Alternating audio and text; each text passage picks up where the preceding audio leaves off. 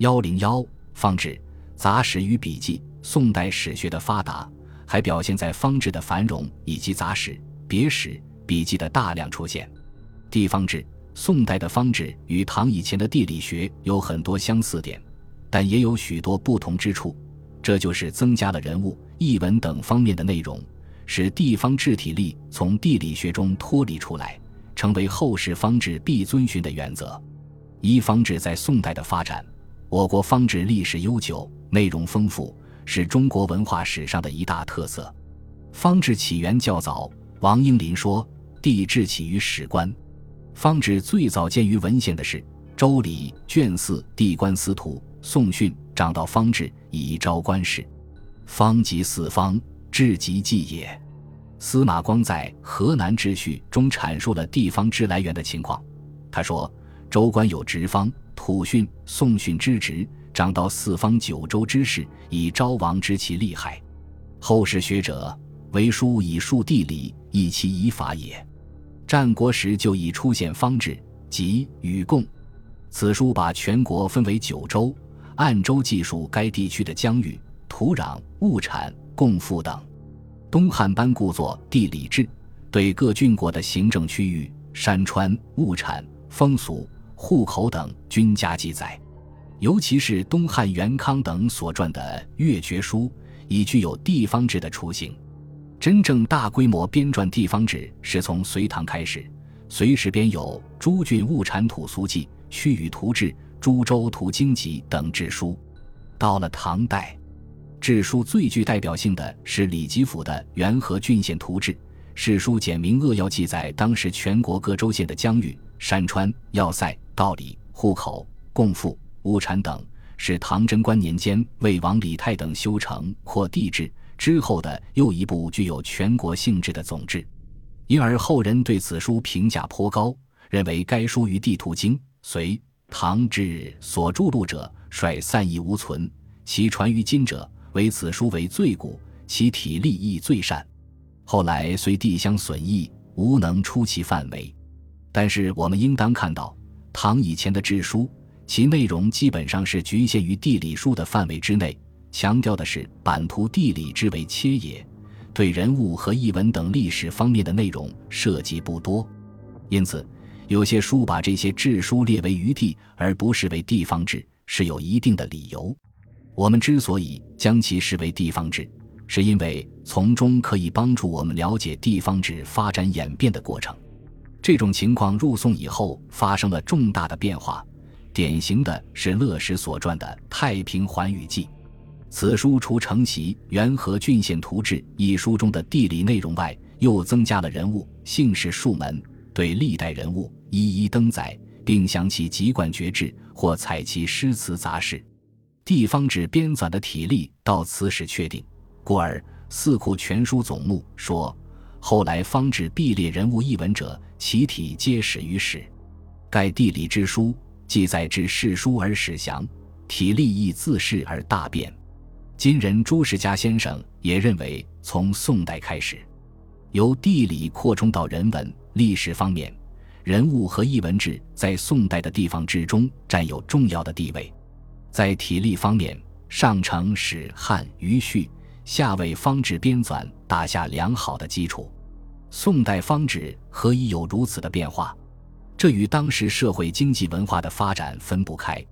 宋代是中国封建社会的一个转折时期，经济发展水平是汉唐之后又一个高速发展的时期，生产力水平有较大提高，尤其是科学技术、哲学、史学、文学、金石学的发展，使宋代文化进入了繁荣时期。社会物质财富和精神财富的积累，经济重心变动，地区性经济特征以及地区性文化特点形成，为新方志的编修打下了良好的基础。宋代方志体例的变化，内容的增加也就不可避免。新方志体例的确立，使方志从此由地理书中独立出来，成为史学领域的一个门类。二、宋代方志的编修，宋朝大规模编修地方志。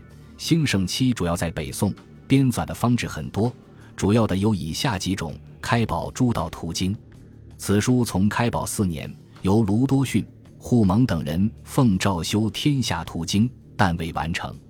主要原因是当时全国未统一，宋只占据中原。后来卢多逊奉诏出使南唐，对李煜说：“朝廷重修《天下图经》，使馆独缺江南诸州，愿各求一本以归。”卢多逊是否真有这种想法，姑且不论。此举明显带有刺探军情的目的。但一心想讨好宋朝的李煜，还是答应了卢多逊的要求，命徐凯通西达旦一出校对后送与卢多逊。于是江南十九州之形势，屯戍远近，户口多寡，多逊尽得之矣。卢多逊得南唐诸州情况，对编《开宝诸道图经》增添了不少内容，但其更大的意义在军事方面，为宋朝灭南唐创造了条件。到了开宝八年。宋准奉诏修订《诸道图经》，卢多逊等人多年的工作为其创造了条件。不久，此书便完成。此书今不存，《太平寰宇记》。此书为宋代乐史所修，共二百卷。此书在中国地方志发展史上占有极重要的地位，其杰出贡献在于总结前代修制的基础上，提出了新的修制体例。此体例并为后世所尊。乐史编纂此书，引用了大量的资料。宋以前的志书多至百数十种，集符以后，即以考尽今古，连缀前后者实无于此书。除引用资料丰富外，乐史在编纂体例及内容安排上都有新的发展。如前所述，除地理方面内容外，又编入姓氏、人物、风俗、数门，因人物又详及官爵及诗词杂事。四库全书总目。卷六十八说：“盖地理之书，记载至世书而始详，体例亦自是而大变。这种体例的变化，成为后世方志遵循的原则。因此，《太平寰宇记》一书在方志史上是划时代的一部书。元丰九御制，此书为王存等人所修。此书是在王增修降服九御图基础上的重修。元丰三年修成。”王存上书称：“以旧史不会地形，难以称图。神宗赐其名为《九御志》。此书共十卷，因该书修成于元丰年间，后人又称其为《元丰九御志》。”王存在自序中说：“此书编撰一周之内，首序周封，次及庞俊，彼此互举，福相混淆。总二十三路，经府四，次府十，周二百四十二，均二十七，兼四。”现一千二百三十五，离为十卷，文直适合，与诗览者异之。从此书中可以看出，此书的鲜明特点是简明扼要。各地的严格仅说宋代的变化，记载各州情况，先写户口、共赋、辖县，其次再写各县情况，府州间距离方向、所辖乡及境内的山川、市镇均有交代。记载户口分列主户、客户。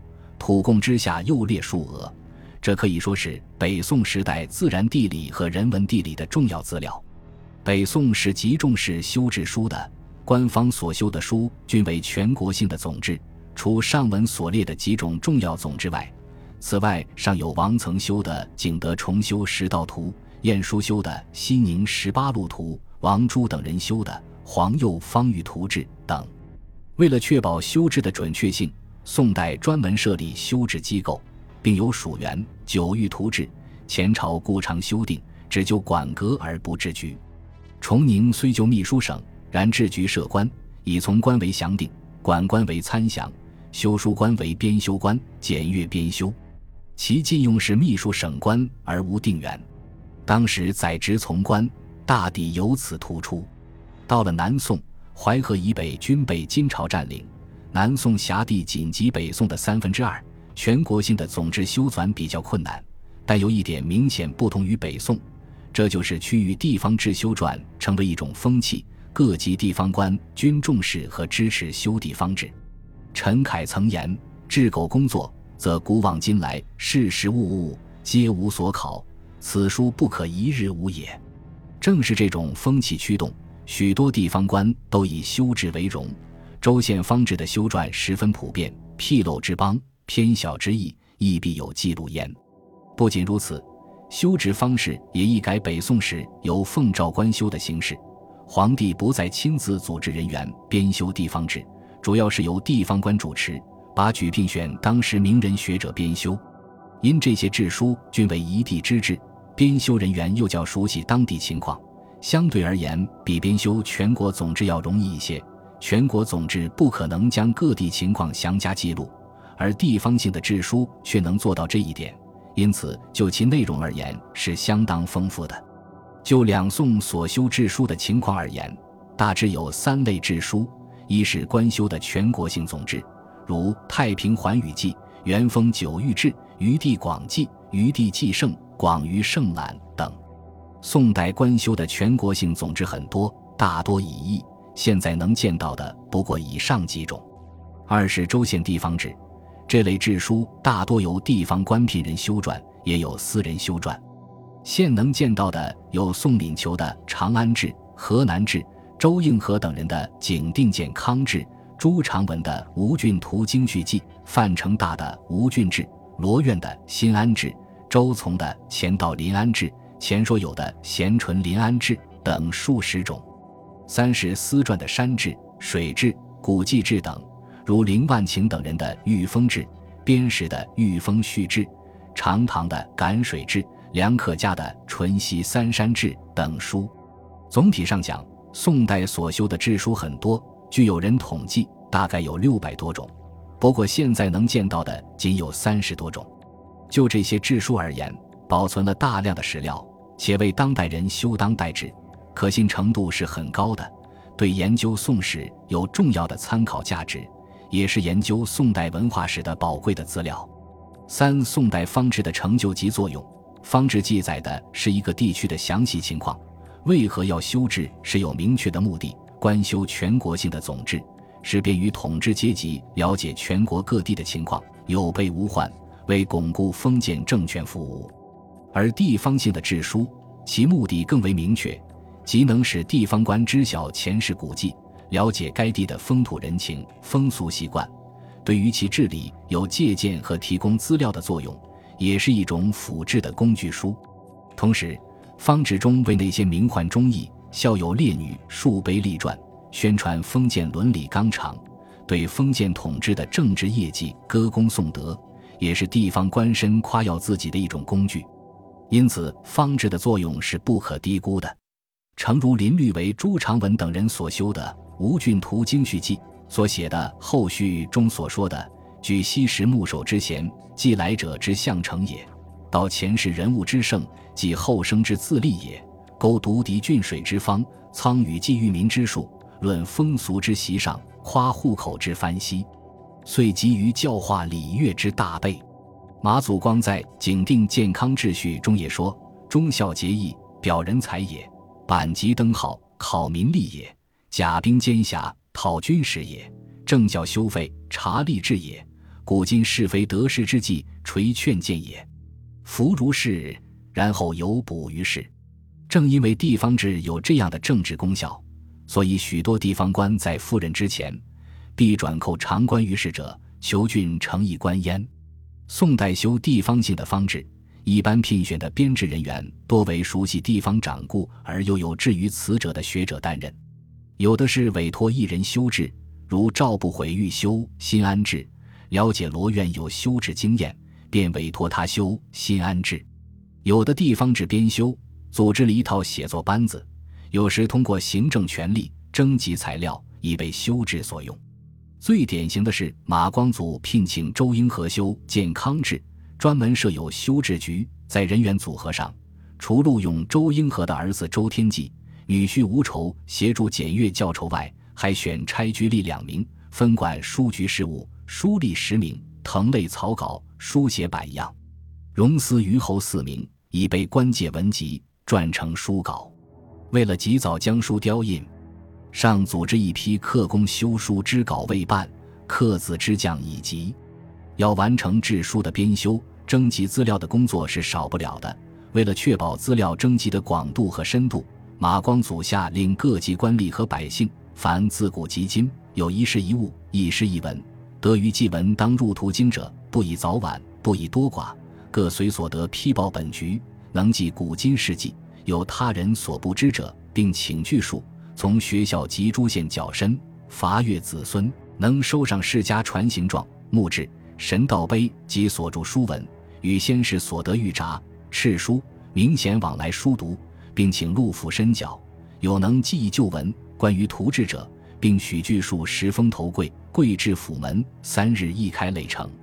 条目规定的相当仔细，从而确保了修制工作所需材料的丰富，也为确保制书顺利进行准备了条件。宋代制书一般材料比较丰富，考定比较严密。注目传方于盛览，搜集资料，包括经史子集、拜官野史、金石刻、列郡志，有时注重实地考察，所至必穷登临，还收集口碑传说，与人交谈必孜孜访风土事。积十余年，方于盛物，收拾略尽，从而使该书事备而合。罗院的《新安志》。同样博采详直，论证得失，皆有依据。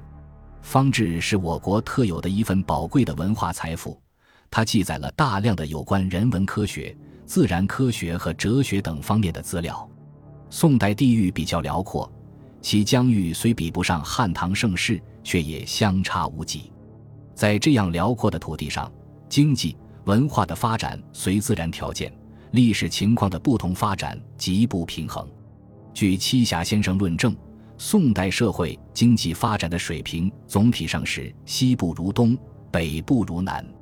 经济发展的不平衡导致文化发展的不平衡。